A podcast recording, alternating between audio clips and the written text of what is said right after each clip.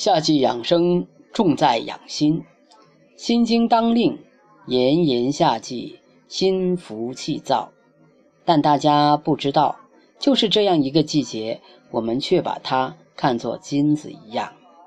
很多疑难杂症需要在夏季来治疗和调理。人体排毒有三个途径：大便、小便和汗。而汗是全身排毒祛湿的唯一途径。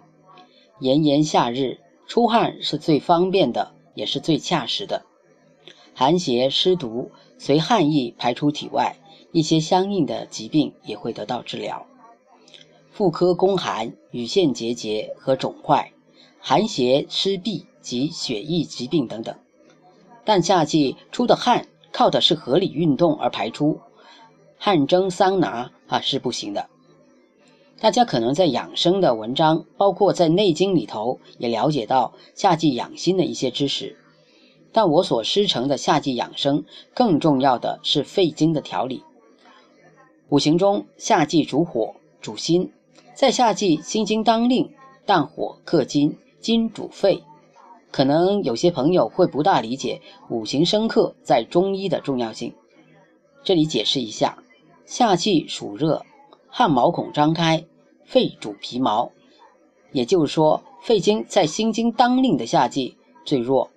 出汗的同时，阳气外泄，把病邪带出的同时呢，也损耗了气。汗液为阴经，流出过多会伤肺阴，这也是为什么夏季容易外感的主要原因。所以夏季应避寒避风，避免空调病。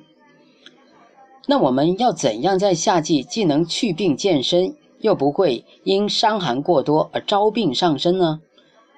我们的夏季养生茶就是为了解决这一矛盾的，既能补气生津，又能收汗防脱。简单的三味药食，既能起到养生保健的功能，上党的党上党的党参、培城的春麦冬、辽五味子。产地的地道药食是保证效果的前提。春季养生茶时，也有丁丁家人反映，简单的几味药食，超市药店都有。这次借夏季养生培训的机会，给大家解释一下，不是中医中药不管用，而是现在的材料不再讲究“地道”两个字了。